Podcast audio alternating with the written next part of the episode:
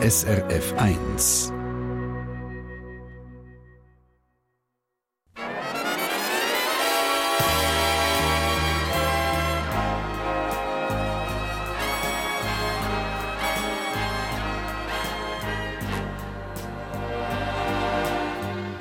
Persönlich.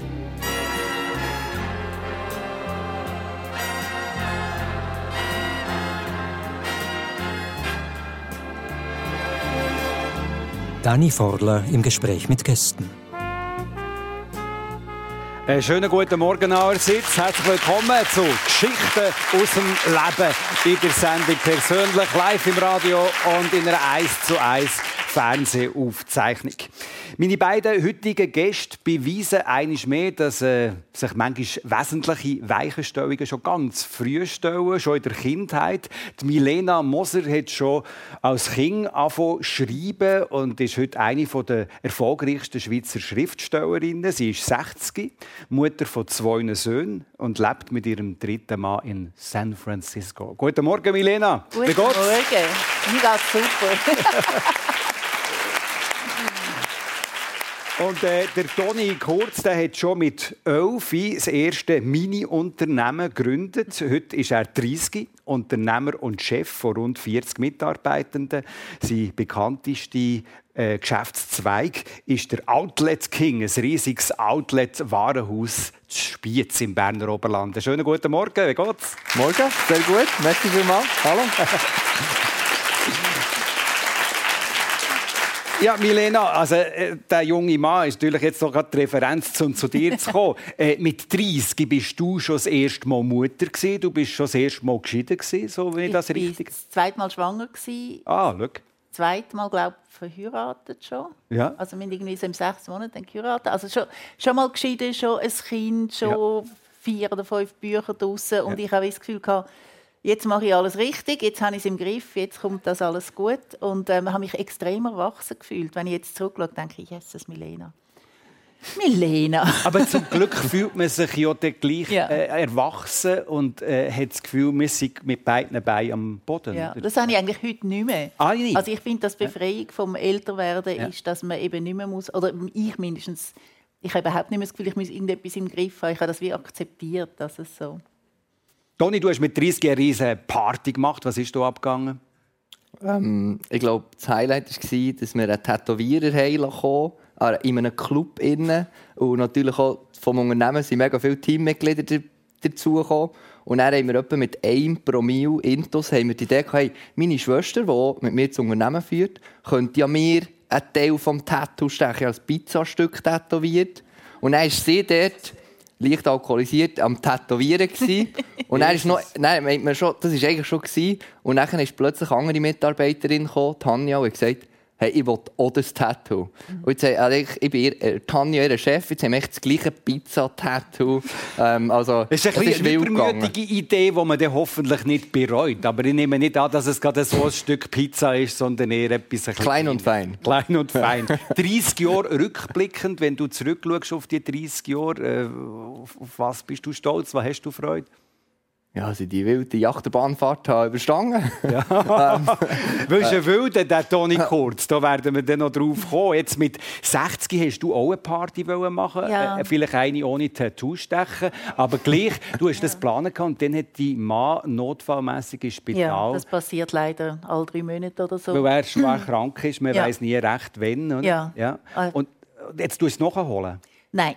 Ähm, aber ich, wir feiern genug Partys. Und ich habe zwei von meinen ältesten Freundinnen sind äh, aus der Schweiz eingeflogen. Eine, die ich seit vier kenne und eine seit 17. Und die sind dann bei mir gewesen, und das ist gleich sehr schön und wertvoll gewesen. Und mhm. Es ist halt das Leben, ist halt wie das Leben ist. Das Gefühl, 60 zu sein? Es ist super. Also ich habe schon 50 super gefunden, aber 60 hat noch mal so eine, eine Dringlichkeit, weil es ist wirklich klar, also ewig lebst du nicht mehr, Moser. Wenn es jetzt noch 20 Jahre, 25 Jahre gut geht, was machst du mit dem, oder? Mhm. Also wenn man sich überlegt, 20 Mal Weihnachten feiern oder 20 Mal Sommer, das ist nicht so viel. Und es ist wirklich das, also... Es intensiviert. Es intensiviert und man muss sich wirklich ein bisschen überlegen, will ich das wirklich? Also ich sage jetzt viel öfter Nein. Mhm. Nein, keine Zeit. Und sie kommt gleich auch einfach so jugendlich und powerful daher, einfach auch mit diesen farbigen Kleidern. Warum die farbigen Kleider, die du eigentlich immer trägst? Also wo immer mit dir sieht, äh, hast Ja. du etwas Strahlendes an. Das ist seit Santa Fe. Das ist, äh, ich habe, eigentlich, als ich in der Schweiz gelebt habe, bin ich auch eher bedeckt gewesen. Schwarz, beige und so. Und dann Jetzt bin ich nach gelb. Santa Fe gezogen. Und das ist einfach, das Licht ist dort so klar und intensiv, dass ich plötzlich so Lust hatte auf Farbe. Ich habe dort auch mein kleines Häuschen türkis und rot und violett gestrichen. Und plötzlich habe ich einfach so Lust auf Farbe. Es gibt ein Lebensgefühl. ja, Also der Toni Kurz würde wahrscheinlich auch noch auf das Santa Fe Ja. passen. Gell? Wie kommt das wäre ein bisschen overdressed. Für von der Farbe her? Er hat ein Blumenmuster, äh, Blumenmuster Anzug an. Toni, wie kommt das, dass du immer bunte, farbenfrohe Anzüge trägst und einen Hut? Ich glaube, in der fünften Klasse war der erste Moment, kann man sich vorstellen, dann waren so die Baggy-Hosen in. gewesen. Alle hatten die weiten Hosen an, wo, ich in der fünften Klasse war. Und dann habe ich gesagt, weißt du, wenn alle Baggy-Hosen anhaben, dann will die Röhrli-Hosen, so die ganz engen. Dann habe ich die, die, die Damenabteilung und dann habe ich dort ein paar Dinge ähm, geholt. Und ich, ich wollte immer anders, anders sein als die anderen. Und ich glaube, auch- ich glaube heute lieber, es, gefällt, es gefällt mir auch, die, also das Leben sollte farbig sein und ich lege mich dementsprechend auch, auch lieber farbig Also, oder an. Hut, hat das irgendwie eine Geschichte, dass du immer Hut trägst? Das ist jetzt nicht unbedingt in deiner Generation so prominent. Oder? Nein, ich glaube, dort, dort ist auch so, so ich weiss, in der Schule auch wieder so ein bisschen Challenge gehabt. Immer einen Hut an, gehabt, nach jeder Pause. Die Lehrkraft bittet, Toni, Hut abziehen. Schule hat man geholt. Irgendwann ist es so weit gegangen, ist, sind wir noch weggenommen, hat man aus dem dritten Stock aus dem Fenster rausgeschossen und hat gesagt, man legt keinen Hut an. Ähm, Ja. Und du hast ihn einfach weitergetragen. und, ähm, ich bin dann den Hut geholt und dann hat sie gesagt, Toni, wenn du jetzt den Hut gehst holen, dann kannst du gleich heimgehen. Und dann bin ich heimgelaufen. und, und, äh, und darum weiss, weiss auch nicht, irgendwie gehört, seit ich, seit ich ein kleiner Bub, wenn du Fotos siehst, glaube von früher und auch jetzt, habe ich eigentlich immer irgendeine Art äh, Hut an. Also es hat etwas Rebellisches, es hat etwas ein ein bisschen gegen Strom, wollen, nicht konform wollen sein. Wie ist denn das jetzt als seriöser Unternehmer? Du gehst auf eine Bank, hast einen Banktermin, es geht vielleicht um Kredite oder so. Wie, wie musst du dich denn da rechtfertigen, wenn du so angelegt kommst, wie zum Beispiel heute im Rosenmusteranzug und Hut? Schwierig. In Sehr der schwierig. Bank, gell? Ja, also, wir haben ja ein Familienunternehmen. Also, am Anfang heisst äh, der Vater, 30 Jahre älter als ich, ähm, und ich geführt. Und er hat er gesagt, so, willst du wirklich so kommen? Und er hat mir dann erklärt, du fährst einfach bei minus 10 an. Erst Eindruck, jetzt gibt so bei Sättigen, du fährst einfach bei, je nach Termin, fährst du bei einem Minus-Ding an. Und dann musst du, ähm, am Anfang war es schwieriger, gewesen, heute nach 10 Jahren gleich Erfahrung, äh, weiss ich, was ich kann, weiss ich, was, was gut ist. Heute kann ich mit dem Minus starten. Früher war es ein riesiger Kampf, gewesen, bis ich dann mal auf Null bin angekommen. So, ah, der ist kein Künstler seriös, oder so, ja, ja. oder äh, gleich etwas so. und, und er ist, glaube ich, auch, hey, das bin ich. Und ich möchte nur mit Leuten zusammen arbeiten, die, die mich so nehmen, wie ich bin. Ähm, und, und, und wenn sie mit dem Optischen oder mit dem Äußerlichen ein Problem haben, ähm, dann passen wir auch nicht zusammen. Der eigenwillige Toni Kurz hier in der Sendung persönlich. Also du bist schon wirklich... Also, vielleicht noch ein kleines Müsterli.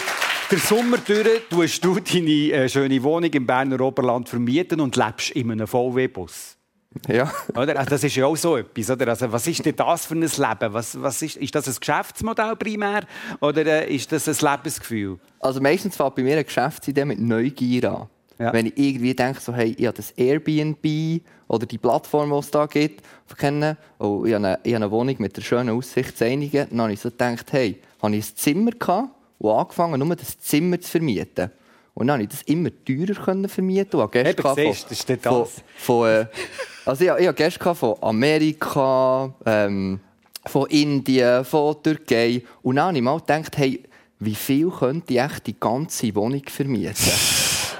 Aber das war nicht meine Frage. Es ist zwar auch interessant, dass das ein gewisser Antrieb mal sein das Gefühl, im Bus zu leben.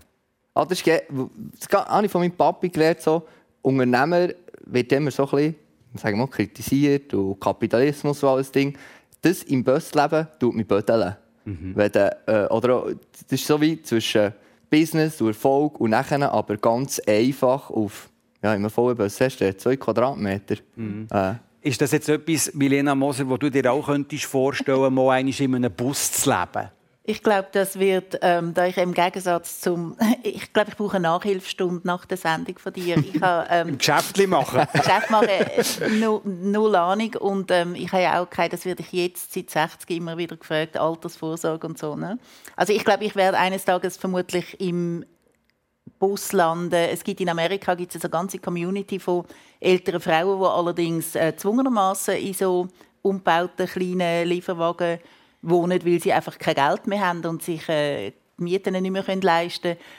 Und das wird, ähm, das wird möglicherweise auf mich auch zukommen und da ähm, kann ich mir sehr gut vorstellen, dass ich da einen Gewinn daraus ziehen könnte oder dass ich da Spaß daran hätte und dass ich neue Freundinnen finde. Also ich habe ich habe eigentlich keine Angst vor dem. Irgendetwas geht immer und ich, ja, ich finde das noch. Und du bist eigentlich auch schon ein bisschen gewohnt, auch auf kleinem Raum. Also du bist ja so in San Francisco, wo dir lebt, die Mann, und du im Garten so ein Fertighäuschen auf. Ja, sechs Quadratmeter. Sechs Quadratmeter, ja. das ist deine Schreibstube ja. sozusagen, ja. oder? Ja. Also was ist das für eine Oase? Da bist Das du ja schon ein bisschen eng gewohnt? Ich, ich habe ja die Schweiz verlassen, eigentlich bin ich auf Santa Fe gezogen, in ein ganz kleines Haus und habe ähm, irgendwie acht Kisten und ähm, zwei Koffer mitgenommen. Und dann habe ich mich in Victor verliebt, wo äh, eigentlich ähm, in einem mexikanischen Volkartmuseum lebt, in einem riesigen, komplett verfallenen Haus mit auf zwei Stöcken und einer Werkstatt. Und wir haben einfach, es ist, es ist ein Paradies, aber es ist voll, voll, voll von einer Welt, die eigentlich nicht meine ist. Und dann habe ich jetzt gefunden, okay, da hat es keinen Platz. Ich gehe da, ich gehe da raus und da mache ich mein Zeug. Ich gehe in den Garten, Häusli. umgeben von verwilderten Pflanzen. Es ist wunderschön und es tut meiner Kreativität offensichtlich Und dort ist gut. jetzt auch der Traum vom Fliegen, das Ja. aktuelle Buch, das hast du in diesem Häuschen Ja. geschrieben. Ja. Und wie geht dir das, wenn du schreibst? Dann gehst du einfach ins Häuschen und dann geht es ja, los. ich gehe Morgen früh ins. Häuschen und dann Ja. ich zuerst ein bisschen meditieren und dann ich schreiben und dann, ja, Also Schreiben ist das Zentrum von deinem Leben. immer gewesen. Und was mich jetzt noch erstaunt hat, das habe ich erfahren, dass du nicht jetzt nur Bücher schreibst, du schreibst auch Tagebücher, du schreibst einfach auch Texte für dich. Mhm. Ja. Offenbar etwa 70 Prozent von all dem, was du schreibst, Wird nie einfach, veröffentlicht. Wird nie Ja. veröffentlicht. Ja. Was, was, Es ist einfach, das Schreiben ist, ähm, seit ich ein Kind bin, das ist auch meine Flucht und mein Anker. Ich habe nicht die, vielleicht nicht die einfachste Kindheit gehabt.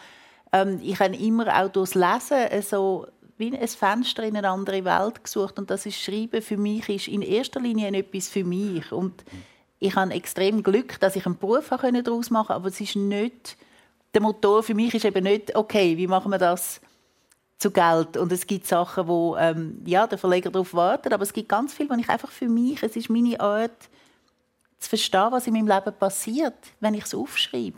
Und liest du das auch immer wieder, die Tagebücher zum Beispiel? Oder Manchmal, ist manchmal. manchmal, aber eigentlich nicht. Es ist ein bisschen wie wenn man die eigene, gut, du bist beim Radio, wenn man die eigene Stimme hört, dann muss man und, und wenn man so alte Texte liest, alte Tagebücher, ich denke, denke ich oft, oh Gott, weil im Nachhinein ist einem ja alles klar, aber wenn man dann so drin ist, ja.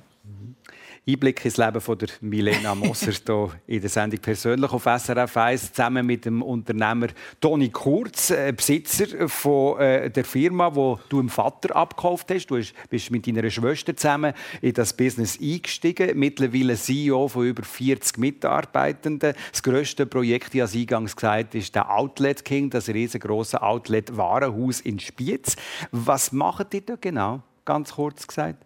Ja, ganz einfach verkaufen wir geile Markenprodukte zu extrem günstigen Preisen.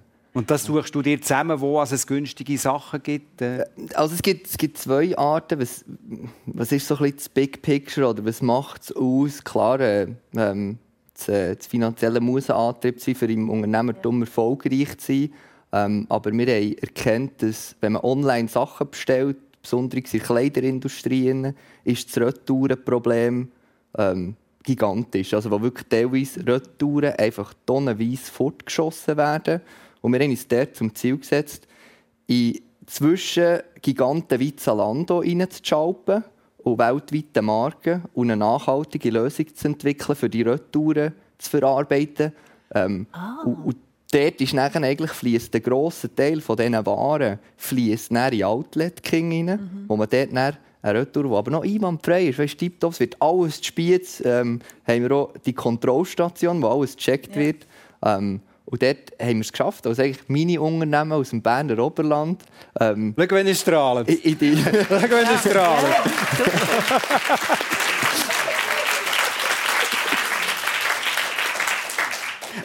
Was bist du jetzt? Ich habe gesehen, CEO, gell? Äh, Was, bist, was ist deine Art zu führen, Toni? Ich habe letztes Mal gesagt, ich bin, wenn man so den CEO schaut, was der macht, ich bin so kein CEO.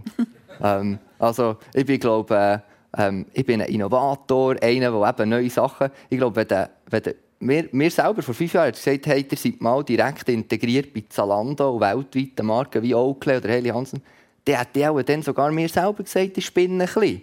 Ähm, und dann aber, glaube ich, dort den Ding zu haben, den Übermut zu haben und zu sagen, weißt du was, ich rufe mal an. Oder ich frage einfach mal. Oder stalke auf LinkedIn 300 Leute, die irgendeine Verbindung haben.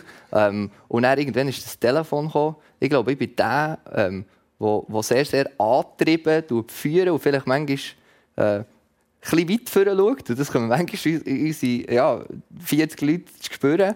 Aber ähm, sehr, sehr menschlich, sehr, sehr familiär und halt mit einem riesen Drive. Vollgas Wenn ein junges Hündchen, gell? So kommt er einem vor. Nein, also das ist äh, also schon mit, mit mehr ähm, richtig als ein junger Hund, der einfach so um. Okay. Ähm, das finde ich richtig- das ist eine brillante Idee. Wie bist du auf das gekommen?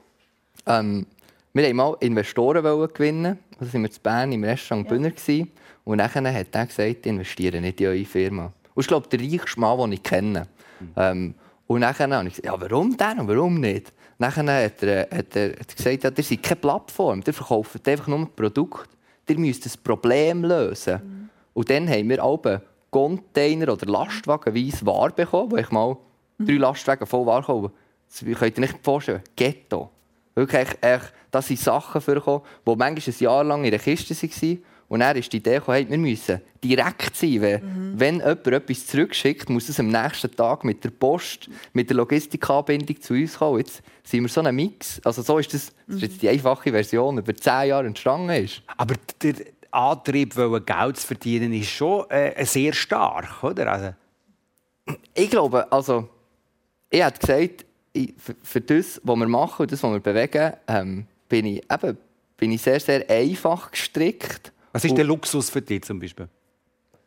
Ähm, schöne Aussicht am Morgen, wenn ich, wenn ich auf den Thunersee sehe und Berge sehe und vor Sonne erwacht wird, das ist schon, das ist schon richtiger Luxus.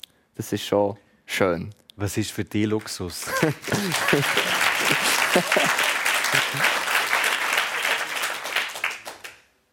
Milena. Ähm, für mich ist Luxus, ist mein, mein ganzes Leben ist Luxus. Also die, der absolute Wahnsinn, dass ich eigentlich auf zwei Kontinenten lebe und dass ich seit, ähm, ich weiß nicht, seit über 30 Jahren das mache, was ich immer wollte machen, schon als Kind. Ich wollte nie etwas anderes machen als schreiben und ich kann nicht nur von dem leben, ich kann auch ähm, andere Leute mittragen. Also ich habe keine Mitarbeiter, aber Freunde und Familie, die irgendwie auch ähm, das ist, ist nicht etwas, ist, es, es übersteigt meine Träume, die ich hatte als Kind. Und das ist, ähm, das ist der grösste Luxus, wenn du kannst dein Leben leben kannst. Also, ihr habt jetzt beide nicht materielle Sachen angesprochen. Oder? Ja, also dann, dann ist Luxus, äh, zweimal im Jahr in die Schweiz zu fliegen. Okay. wenn du etwas Materielles... ich meine, das muss man ja auch können, oder? In der Sendung persönlich gehen wir auch, äh, immer auch gerne zurück in die Zeit. Du hast schon angesprochen, Ja. Milena, du hast nicht eine ganz einfache Kindheit Mhm. gehabt, zusammen mit äh, drei Brüdern, zwei Stiefbrüdern aufgewachsen. Mutter Psychologin, die auch äh, Bücher geschrieben Mhm. hat. Der Vater äh, Schriftsteller, der Paul Pörtner. Mhm. Auch die äh, eine Brüder Stefan ist Schriftsteller. Mhm.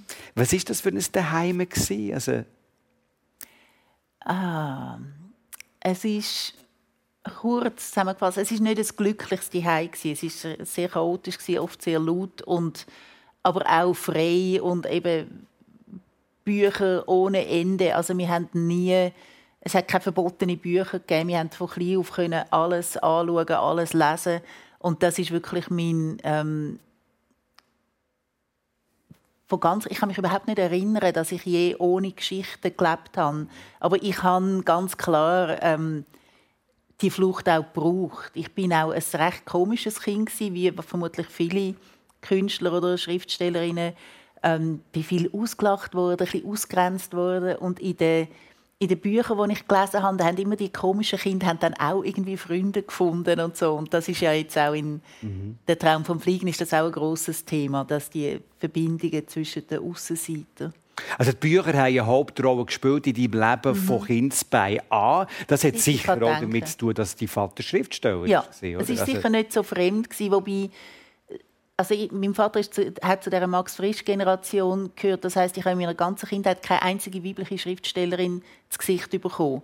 Es sind nur Männer gewesen, ältere Männer mit mindestens einem Universitätsabschluss, die sehr ernsthaft immer davon geredet haben, dass sie wollen, Bürger aufklären und nie wieder Krieg und all das, das ähm, die Aufgabe eigentlich, wo sie sehen und ich habe immer nur Geschichten erzählen und ich habe immer das Gefühl, ja, aber äh, geht das dann? Darf man das? Ist das, ist das auch Schreiben? Ist das auch Literatur? Und mhm. am Anfang von meiner Karriere sind sich alle einig gewesen, das ist keine Literatur, was die Moser macht. Das geht aber, gar nicht. Aber jetzt, äh, wenn du sagst, du hast als Kind ja von Geschichten ja. schreiben, also dann wirst du ja auch als eine aufgefallen sein in der Schule zum Beispiel, wo tolle Aufsätze hat geschrieben, wo äh, zu viel Fantasie.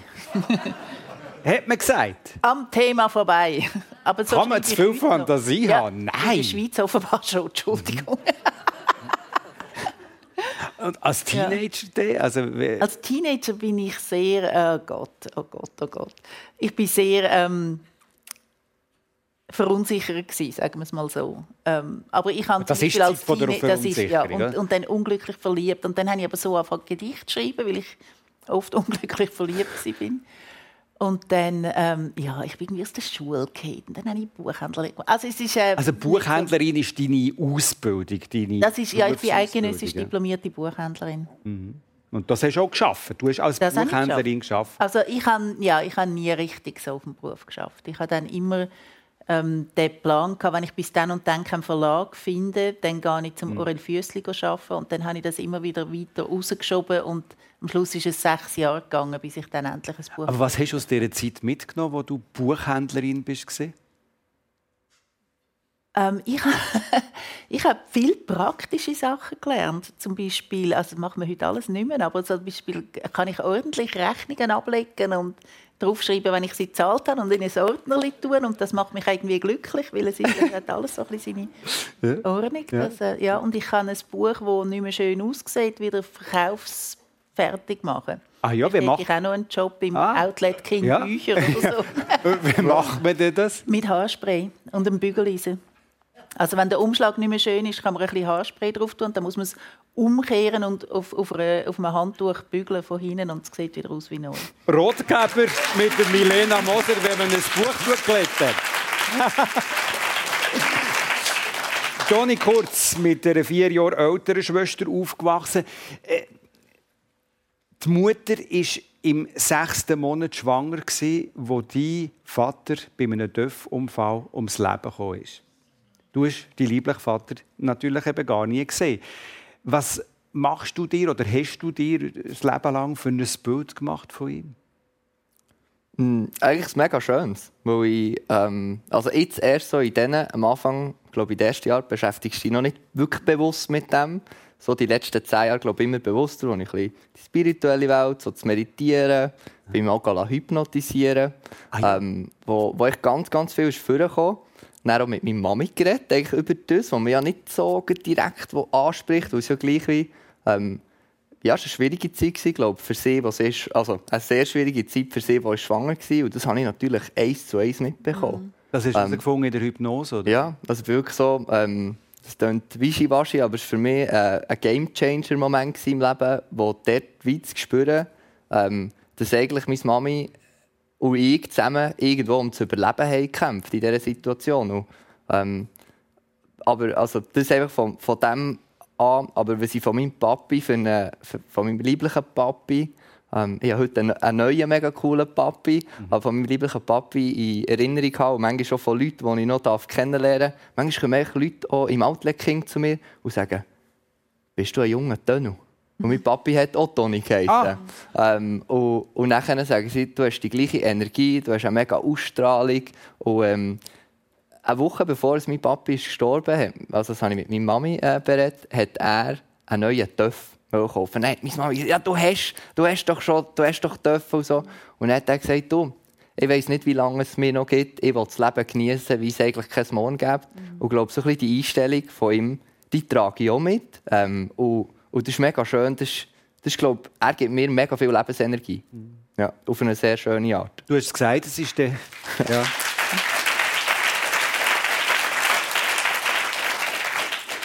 Du warst fünf, als der, der neue Vater in, Anführungsstrichen, in dein Leben kam, der Thomas. Genau. Äh, ihr seid dann nachher von einer Mehrfamilie, von einer Wohnung in ein Einfamilienhaus gezögert. Da hat sich natürlich auch eine Welt aufgetan für dich, eine neue, oder?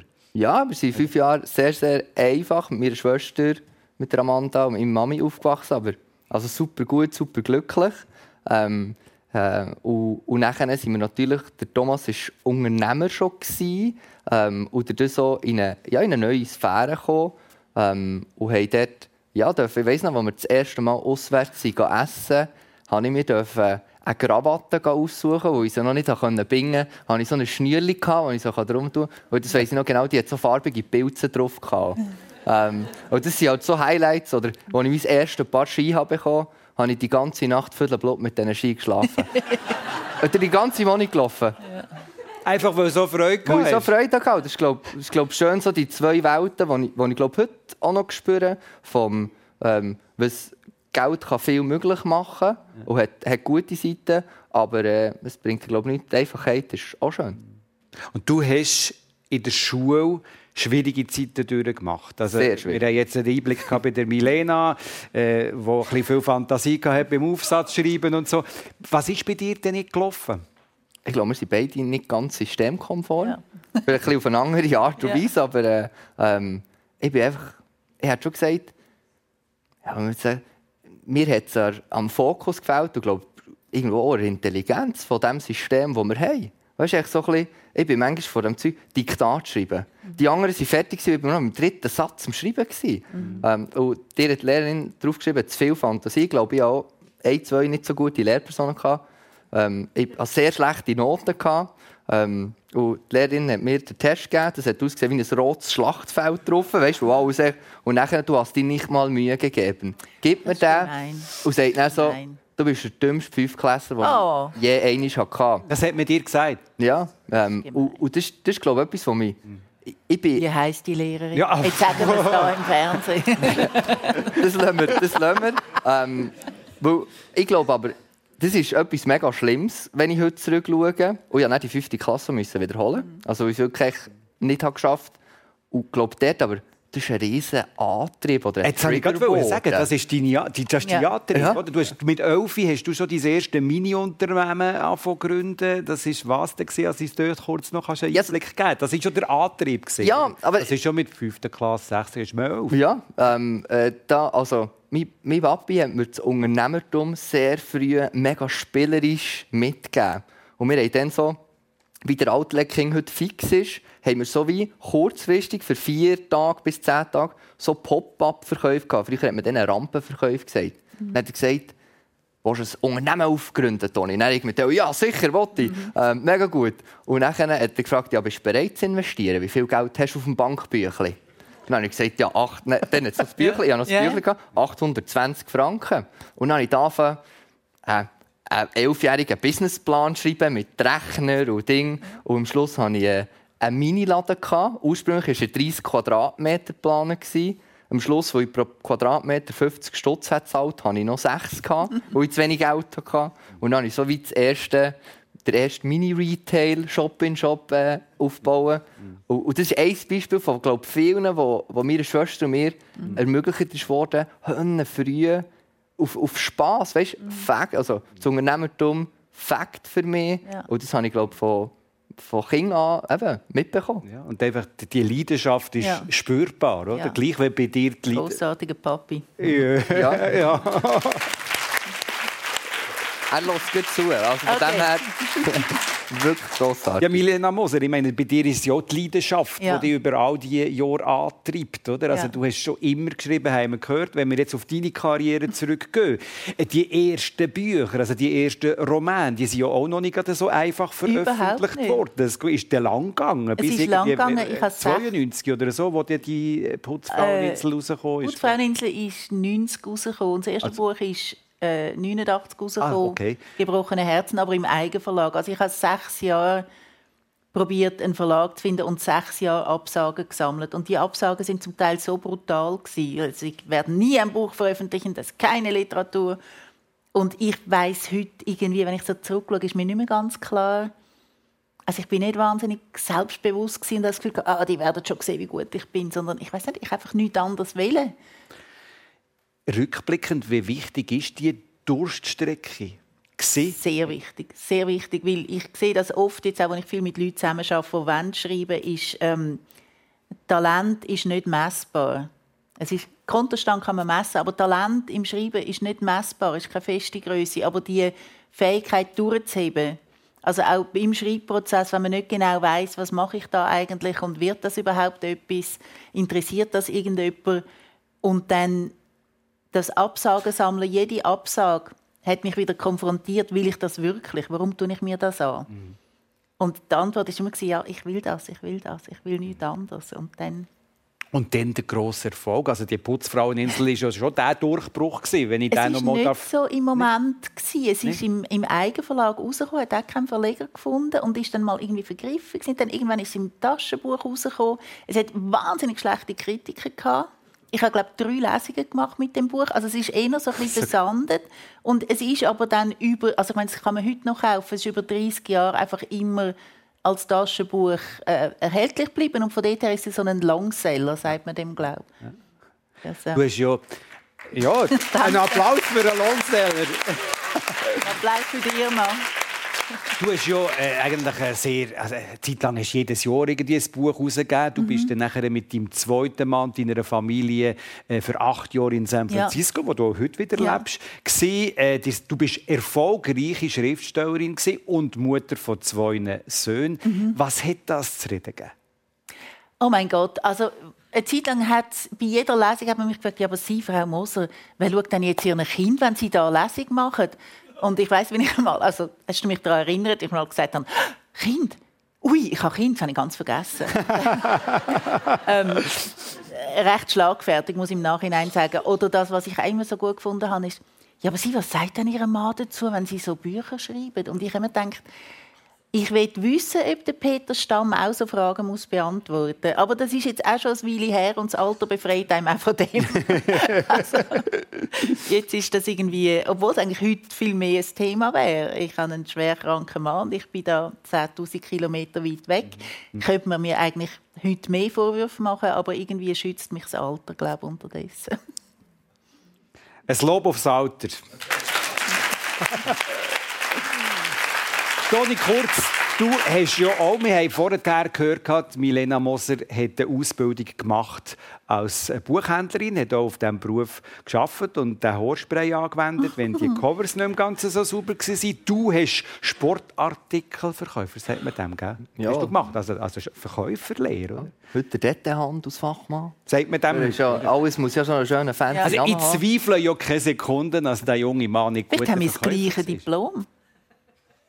Aha, Eidgenössisches Detailhand. Diplom. Ja, nein, ich bin Bu- kein Buchhändler. Ich weiss separat, nicht. Aber Also zusammen? Wir haben Es wäre recht. Ja gut, aber die, also die sind jetzt vom Typ her nicht Leute, die äh, auf ein Diplom zu reduzieren wären. Oder? Also wirklich nicht. Aber ich kann mir gut vorstellen, dass er ein guter Verkäufer ist, Ja. oder? Also auch im Laden, das ist er ja auch heute immer noch ein guter Verkäufer. Was ist das für eine Zeit? Gewesen? Ja, auch wieder eine schwierige. Ähm, bin, also in normalen Schule habe ich es nicht bestanden. Ich war dann auch noch auf einer anderen Schule im Hasliberg. gewesen. Ähm, und nachher, das, dort war die Welt gewesen. Und dort weißt, du, so sechs Schüler pro Klasse, viel Musik, Sport und Kunst, sehr cool. Gewesen. Und nachher bin ich von dieser, ich nenne es ein bisschen, mega viel gelernt, aber die Scheinwelt, wieder in die normale Welt hineingekommen. Beruf, Berufsschule, 21 Leute, das System, ganz klar, was man muss lernen muss. Und ich, ich glaube, im Verkauf, wenn ich im Verkauf war, was ich gerne mache, was mir liegt, ähm, habe ich immer sehr, sehr gut performt. Aber wenn es um Ordner ist gegangen und Ablagen oder die Schuhe, dann ist bei mir, dann ist bei mir äh, der Vorhang zugegangen. Ähm, Wir wären ein super Team. Ja. Du könntest ablegen. Ich, ich liebe es. Ich liebe es. Äh, Aber es ist eben genau die Illusion von Ordnung in einem, wenn ja eigentlich, ich glaube, da sind wir uns ähnlich, in uns rein ist, das schafft und macht und tut und dann ist das sehr, ich finde es meditativ eigentlich, musst du es so anschauen. Das habe ich ja. noch nicht entdeckt. Ja. Ja, ja, gut. Kommt mit dem Alter, oder? Du hast noch Zeit.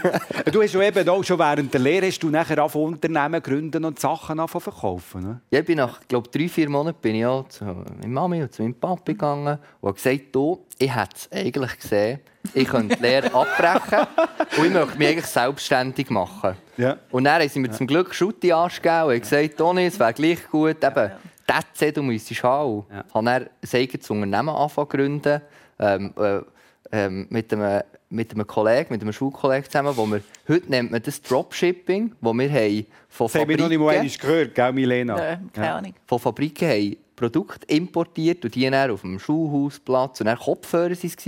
Und dann sind wir sogar zu Tonstudios gegangen, ähm, wo wir direkt mehr niemand zwischen.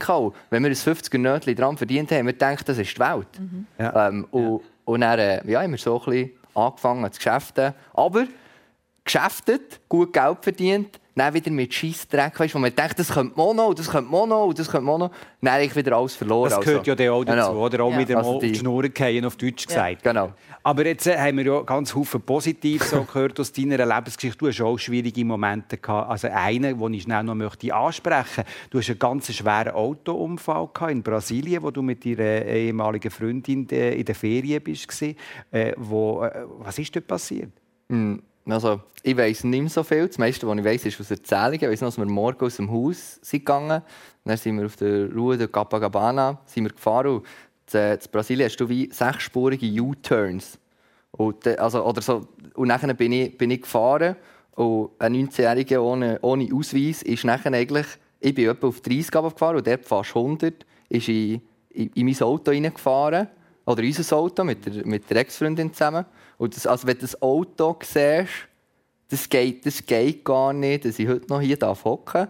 Ähm, habe dann dreimal die Hüfte gebrochen, Milz gerissen, Jochbeinbruch. Ähm, und habe mit meinem Kopf wahrscheinlich meine Ex-Freundin ihr Schlüsselbein gebrochen, weißt, vom Ding. Ähm, und bin dann dort, ja, in Brasilien, sagen wir eine Metzgerei gewesen, ähm, äh, und aufgeschnitten worden. Ähm, und das, das, ist, äh, das hat mich auch, ich glaube, das ist einer der Momente, wo mich richtig gebödelt wieder.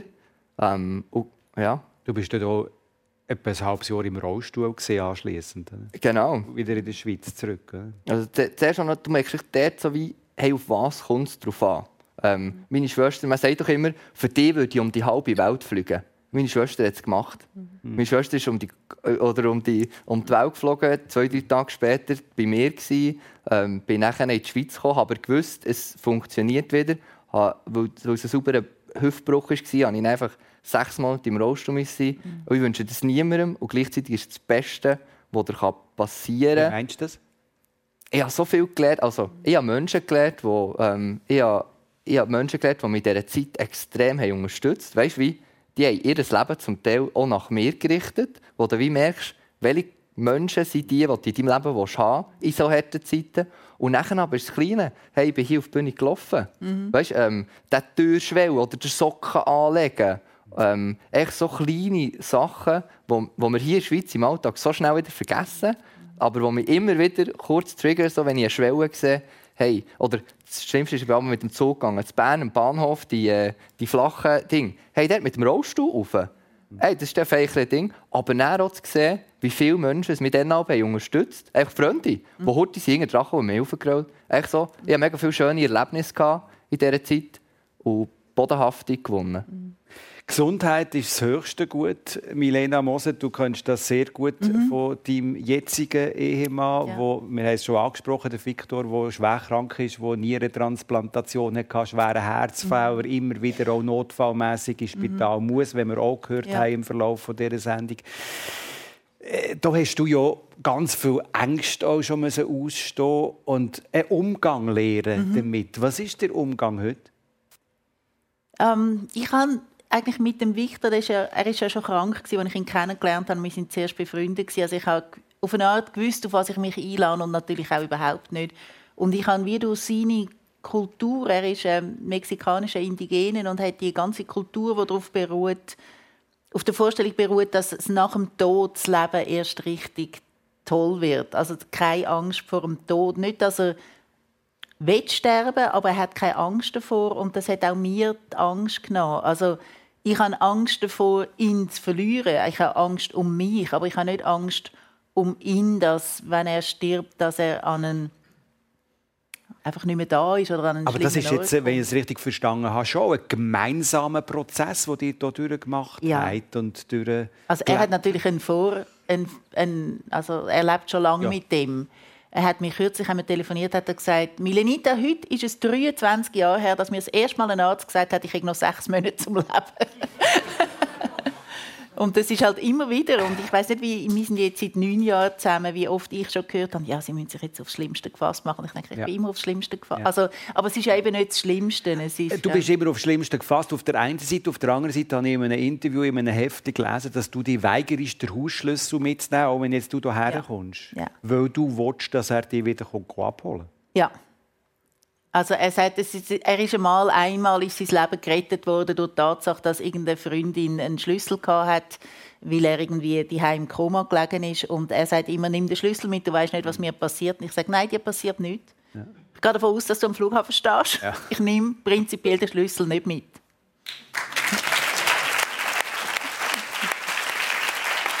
Gehst du jetzt wieder heim Ja. nach San Francisco? Ja. Du bist ja, aber äh, vielleicht gleich auch das noch kurz äh, aufrollen. Ausgewandert bist dann du äh, mit etwas über 50 nach Santa Fe. Das Ja. ist ja jetzt nicht irgendwie etwas, was so locker geht, so auswandern. Das Nein. ist ja noch eine recht anspruchsvolle und emotionale Angelegenheit, wo Wahnsinn, auch ja. die Angehörigen, die Ja. Mutter hat dann noch gelebt, dein Umfeld, deine. Söhne. Was ist das für ein Abgang nach Amerika da? Also es, es ist vorausgegangen, ist wirklich eine ganz tiefe Lebenskrise, wo ich so Ende 40 hatte, wo meine zweite Ehe auseinandergebrochen ist und wo ich wirklich ich, ich bin wirklich am Boden gsi und habe das Gefühl gehabt, es, es liegt alles an mir und ich bin nicht liebenswert, ich bin nicht ähm, ich bin keine gute Frau, ich bin keine gute Mutter, ich bin kein guter Mensch, ich bin mich kann man nicht lieben und all die, also ich bin wirklich so ein bisschen unten durch. Und äh, das habe ich zum Teil auch beschrieben dann in meinem Buch. Und es ist lustig, weil die Leute immer sagen, ja, aber du bist doch berühmt. Das äh, muss ich ihnen leider sagen, das schützt einfach gar nichts. Ähm, und ich glaube ich habe mich so müssen noch mal mit Ende 40 noch mal mit so vielem auseinandersetzen und mit mir kämpfen auch, dass ich wie dann an einen Punkt gekommen bin, wo also Verlust ist auch Befreiung. Also alles, was ich wählen eine richtige Familie, ein stabiles Zuhause, all das habe ich verloren und irgendwie hat mir das dann auch den Mut gegeben, zu sagen, okay, wo bin ich das letzte Mal glücklich gewesen? In Amerika. Und dann habe ich das, mich eigentlich zuerst in das kleine Haus verliebt und habe gemeint, ich sehe meine Zukunft vor mir. Ich bin in einem kleinen Haus in Santa Fe, konzentriere mich ganz auf mein Schreiben.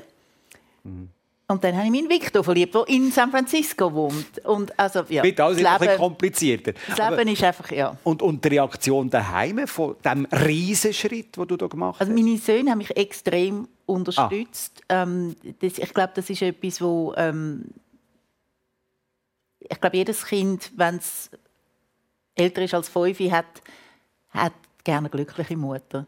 Also, äh, und das ist auch irgendwie ein, ein Beispiel, wo vielleicht Mut macht. Meine Mutter hingegen ist extrem verrückt gewesen auf mich und hat erst kurz vor ihrem Tod hat sie mir eigentlich verziehen, weil sie hat gefunden, du müsstest jetzt für mich da sein, jetzt ist die Zeit, wo du mir musst schauen und das machst du nicht und das, ähm, das ist schwer gewesen. Das ist schon eine schwere Last zu tragen. ne? Ja, das, ist, das hat mich wirklich sehr belastet und habe mich damit auseinandergesetzt. Eben wieder, immer wieder das, bin ich wirklich bin ich ein schlechter Mensch, wenn ich mein Leben lebe, wenn ich, oder wem gehört mein Leben, für wen lebe ich mein Leben.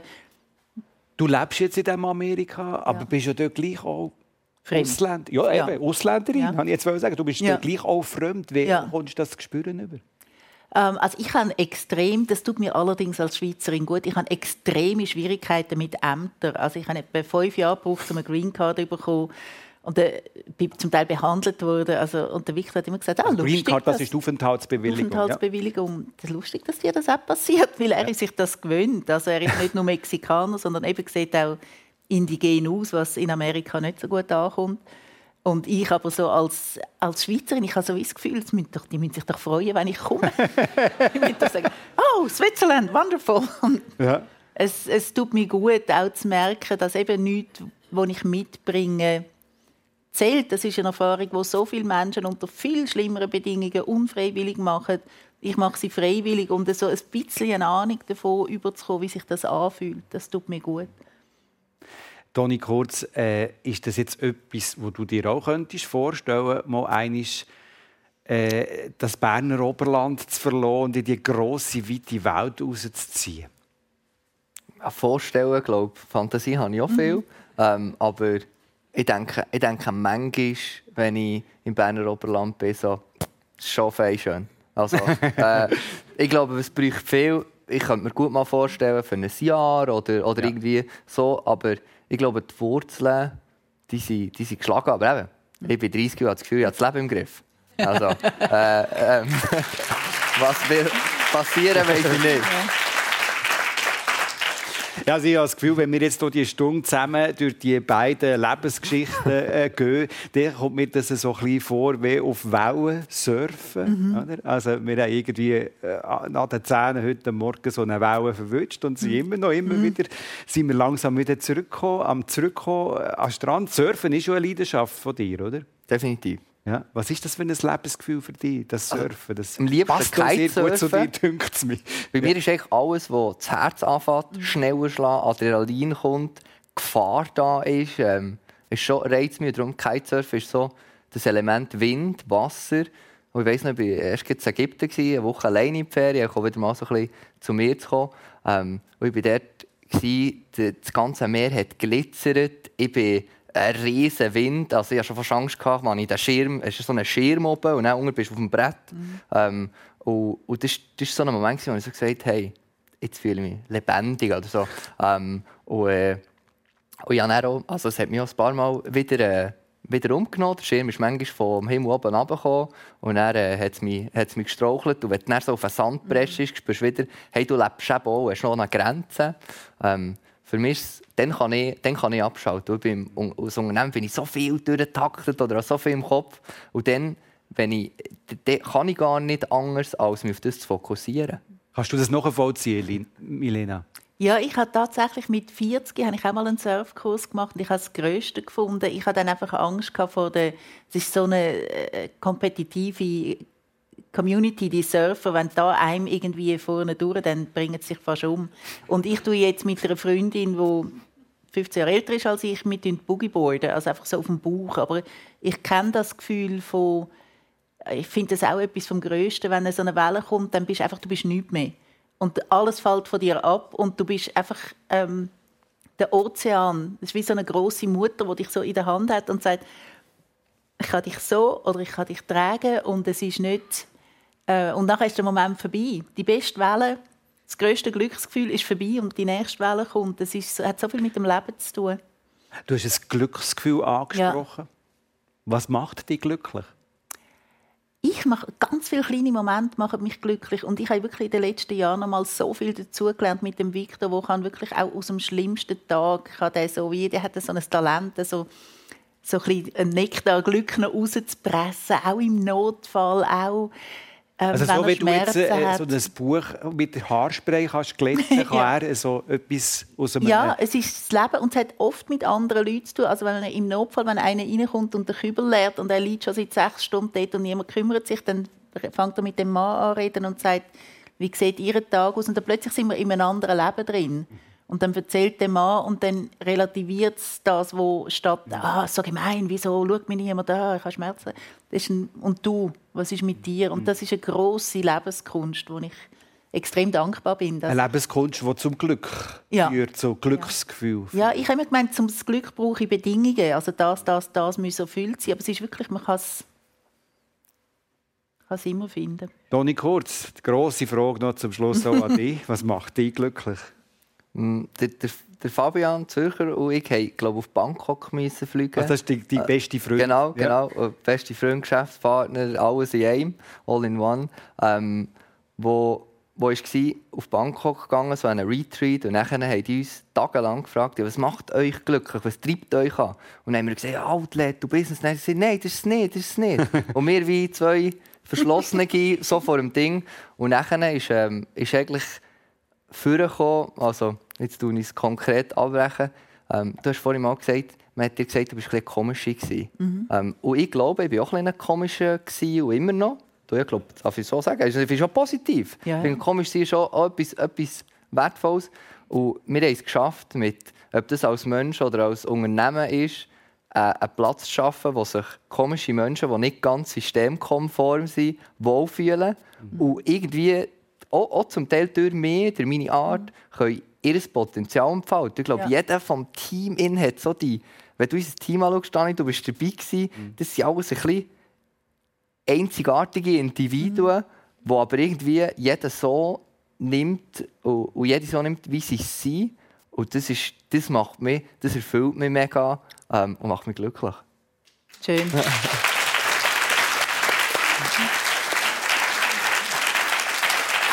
Ja, also, was wollte ich da noch sagen? Es macht mich auch gerade glücklich, zwei so komische Menschen heute in der Sendung persönlich zu Gast zu haben.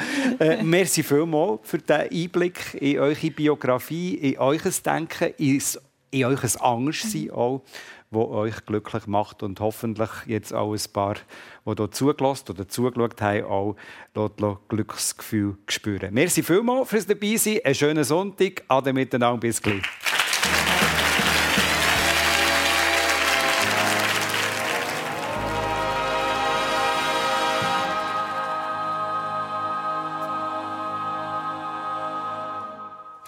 Persönlich.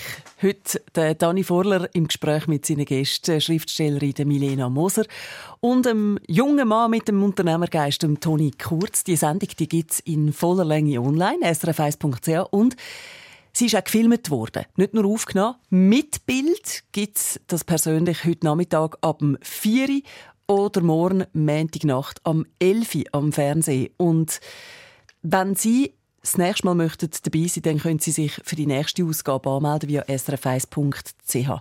Der Konrad Pinkert und Svenja Bormann sind für Technik verantwortlich gewesen. und nächste Woche redet dann der Christian Zeugin mit der Direktorin vom Institut für Rechtsmedizin in Lausanne und Genf und dem Maskenbildner im Hollywood. Der Thomas Nellen und Silke Grabherr sind zu Gast und zwar wieder da bei uns in der Live-Stage im Radiostudio Zürich.